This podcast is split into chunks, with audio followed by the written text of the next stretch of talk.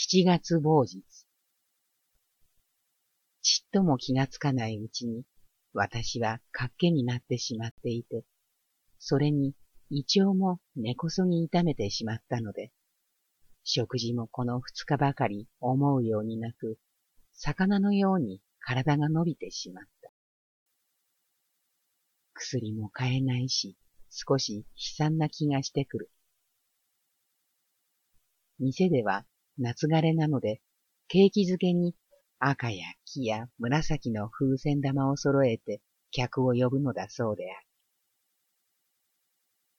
る。じっと売り場に腰をかけていると、眠りが足らないのか、道の照り返しがギラギラ目をいて頭が重い。レースだの、ボイルのハンカチだの、フランス製カーテンだの、ワイシャツ、カラー。店中はシャボンの泡のように白いものずくめである。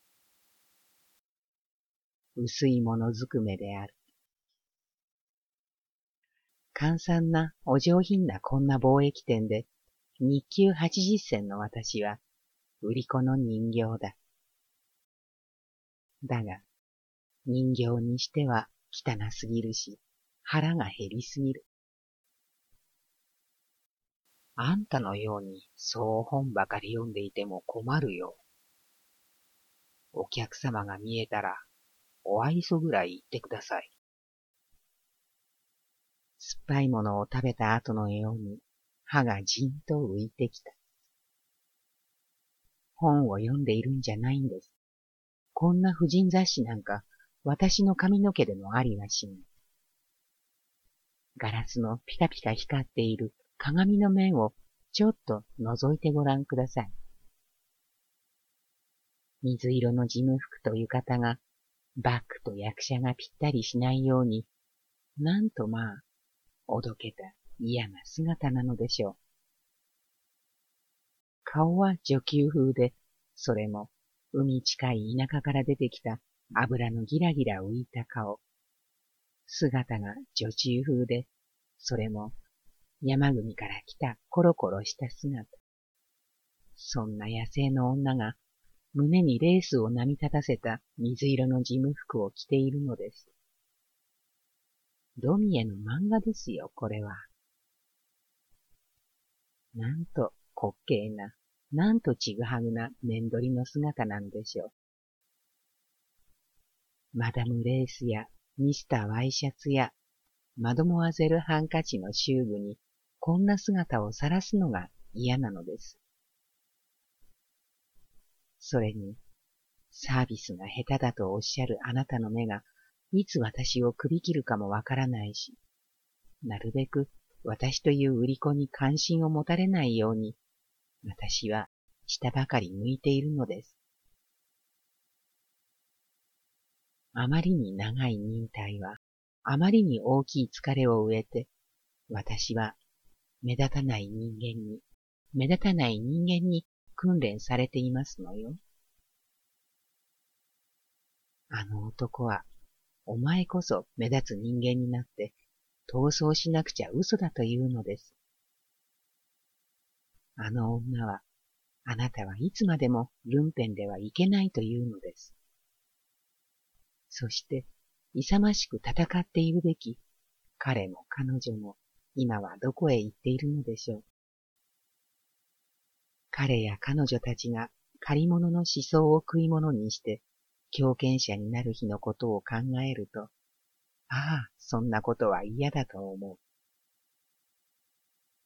う。宇宙はどこが果てなんだろうと考えるし、人生の旅習を感じる。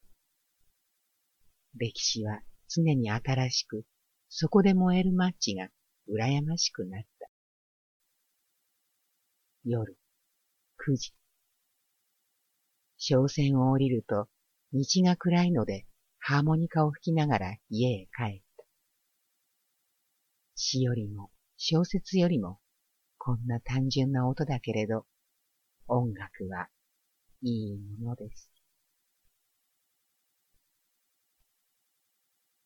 七月某日。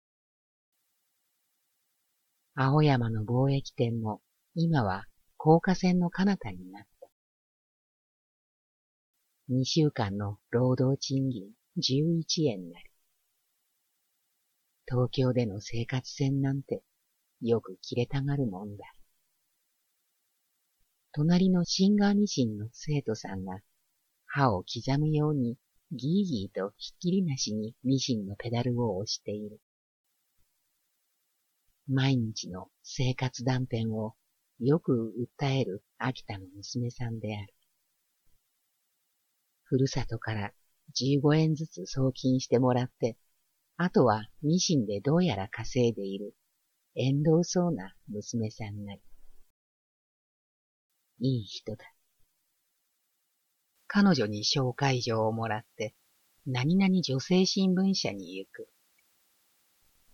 本郷の追い分けで降りて、ブリキの塀をくねくね曲がると、緑のペンキの脱落した恐ろしく頭でっかちな三階建ての下宿屋の軒に、ホタルほどの小さい字で社名が出ていた。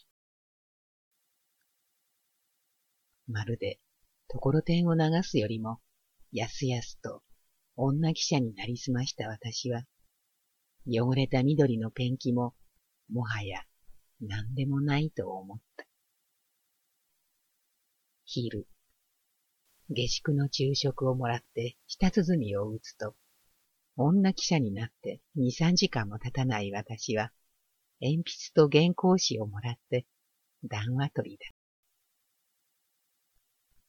四畳半に膨大な事務机が一つ。薄色の眼鏡をかけた中年の社長と、何々女性新聞発行人の社員が一人。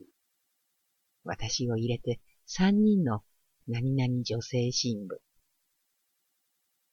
チャチなものなり。また、生活線が切れるんじゃないかと思ったけれど、とにかく私は街に出てみたのだ。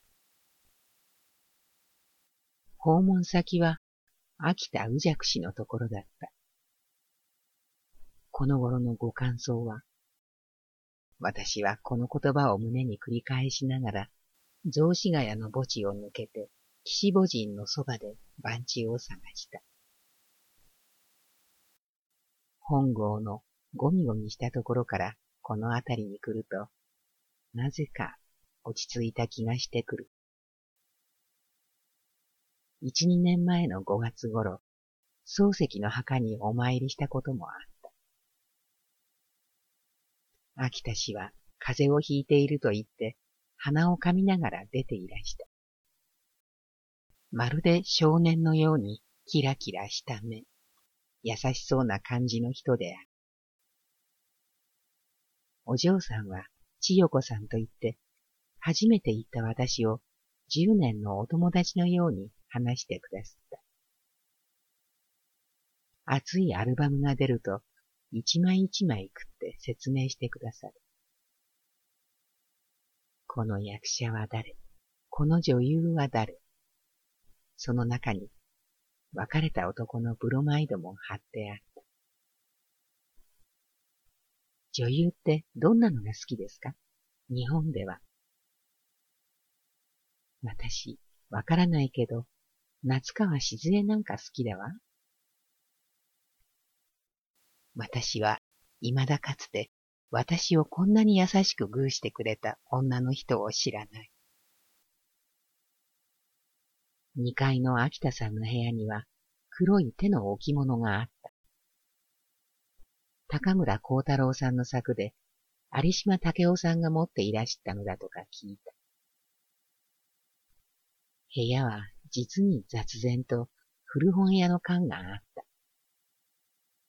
談話取りが談話が取れなくて油汗を流していると、秋田さんは二三枚すらすらと私のノートへ手を入れてくだすと。お寿司をいただく。来客数人あり。くれたので送っていただく。赤い月が墓地に出ていた。火のついた町では氷を削るような音がしている。僕は散歩が好きですよ。秋田氏は楽しげにコツコツ靴を鳴らしている。あそこがスズランというカフェですよ。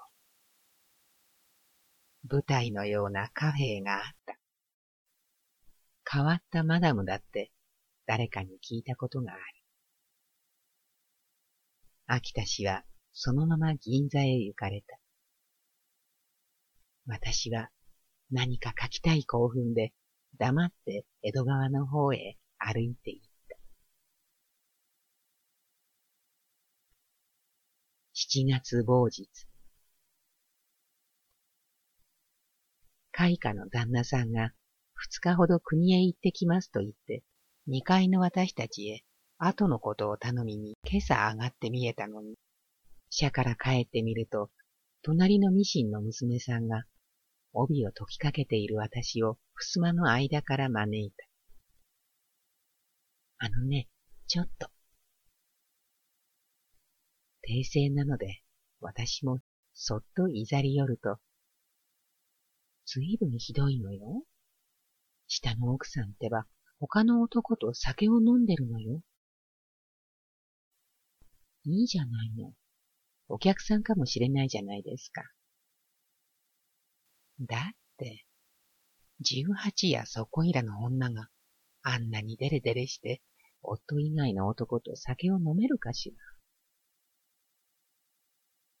帯を巻いて、ガーゼの浴衣を畳んで、下へ顔洗いに行くと、腰障子の向こうに十八の花嫁さんは、平和そうに男と手をつなぎ合って転がっていた。昔の恋人かもしれないと思う。ただ羨ましいだけで、ミシンの娘さんのような興味もない。夜はご飯を炊くのが面倒だったので、町の八百屋で一山実践のバナナを買ってきて食べた。女一人は気楽だと思うなり。のりの抜けた三条釣りの木綿の蚊帳の中に、のびのびと手足を投げ出して、クープリンのヤーマをよ。したたか者のインバイフが自分の好きな男の大学生に非常な清純な気持ちを見せる。膨大な本だ。頭が疲れる。ちょっと、起きてますか？もう十時頃だろうか。隣のシンガーニシンさんが帰ってきたらしい。ええ、まだ眠れないでいます。ちょっと、大変よ。どうしたんです？のんきね。下じゃあの男と一緒に蚊帳の中へ入って眠っててよ。シンガーミシン城はまるで自分の恋人でも取られたように目をギロギロさせて、私の蚊帳に入ってきた。いつもミシンの歌に明け暮れしている平和な彼女が、私の部屋になんかめったに入ってこない行儀のいい彼女が、断りもしないで私の蚊帳へそっと潜り込んでくるのだ。そして大きい息をついて、畳にじっと耳をつけている。ずいぶん人を舐めているわね。旦那さんが帰ってきたら、みんな言ってやるから。私よか、とうも下のくせに、ませてるわね。ガードを商船が滝のような音を立てて走った。一度も縁づいたことのない彼女が嫉妬がましい息遣いで、まるで無有描写のような変な筐体を演じようとしている。兄さんかもしれなくってよ。兄さんだって一つかやには寝ないや。私はなんだか寂しく血のようなものが胸にこみ上げてきた。目が痛いから電気を消しますよ、と言うと、彼女は奮然として黙って出て行った。やがてはしご段をトントン降りていったかと思うと、私たちはあなたを主人に頼まれたのですよ。こんなこと知れていいのですか？という声が聞こえている。キレキレに言葉が耳に入ってくる。一度も結婚をしないということは、何という恐ろしさだ。あんなにも強く言えるものかしら。私は布団を顔へずり上げて、固くまぶたを閉じた。何もかも、いや、嫌だ。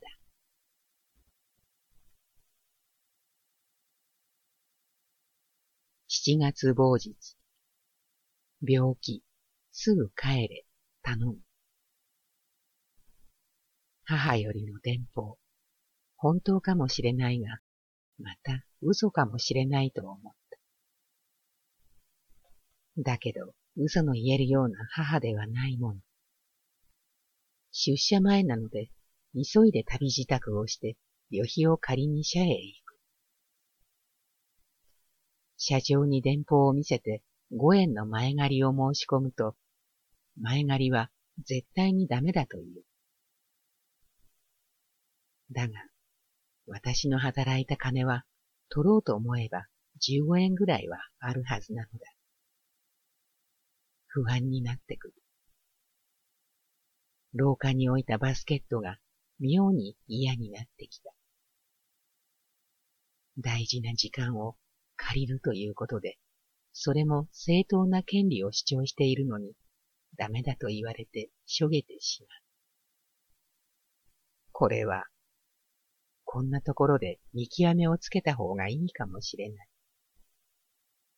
じゃ、借りません。その代わり、やめますから、今までの報酬をいただきます。自分で勝手に寄されるのですから、社の方では知りませんよ。満足に勤めてくだすっての報酬であって、また、十二三日しかならないじゃありませんか。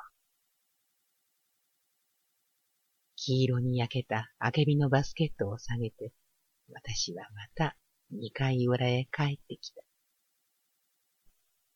二新庄はあれから開花の細君と気持ちが凍って、引っ越しをするつもりでいたらしかったが、帰ってみると、どこか部屋が見つかったらしく、荷物を運び出しているところだった。彼女の唯一の財産であるミシンだけが不格好な姿で荷車の上に乗っかっていた。すべては、ああ、虚しで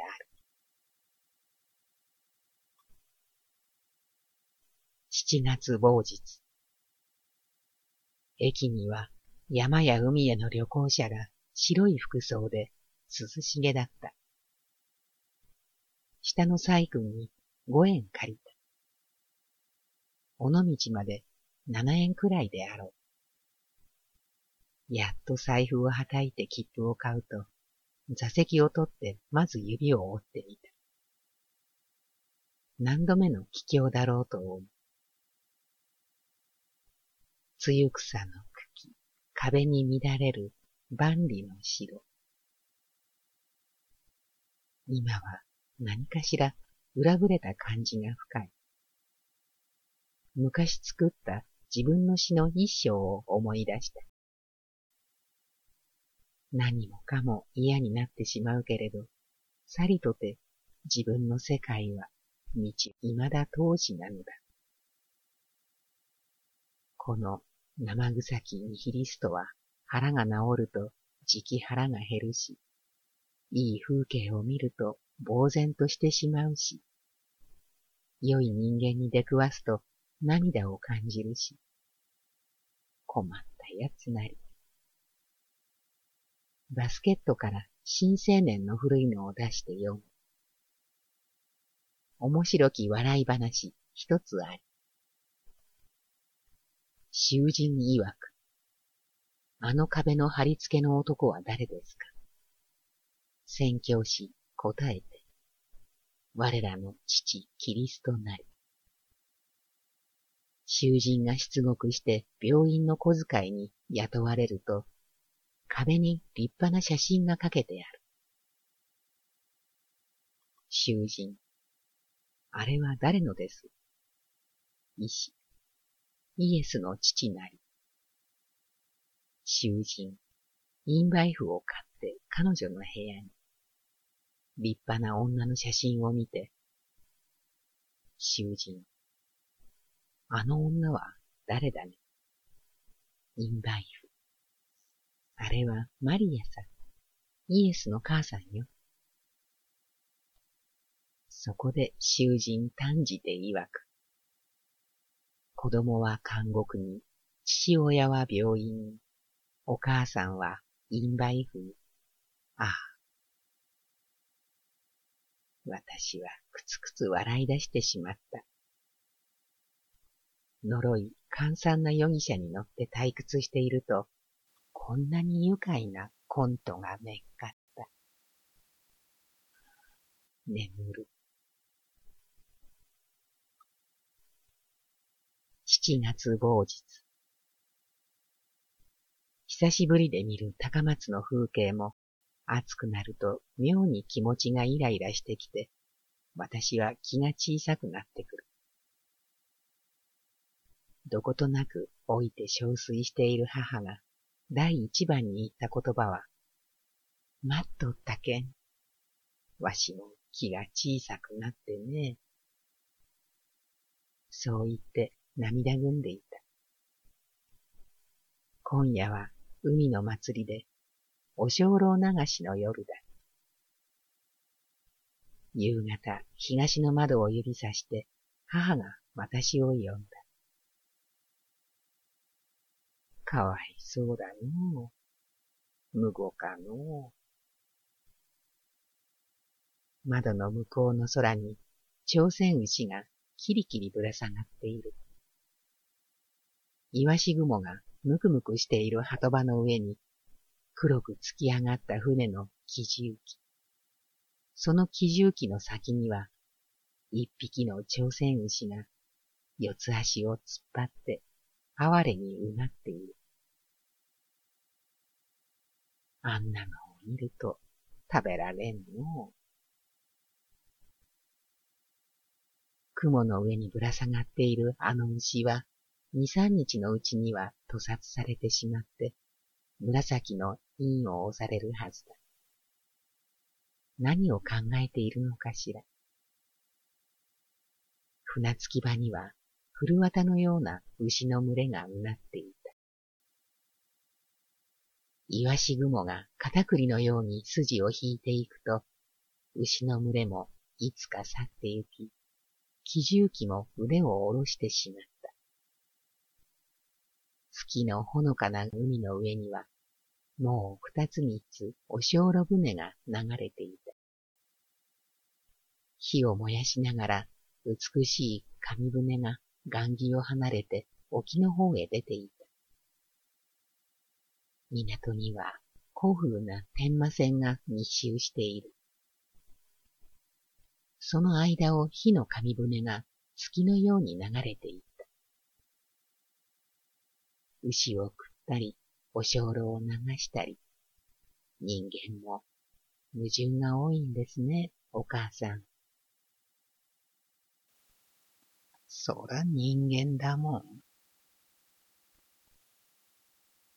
母はぼんやりした顔でそんなことを言っている。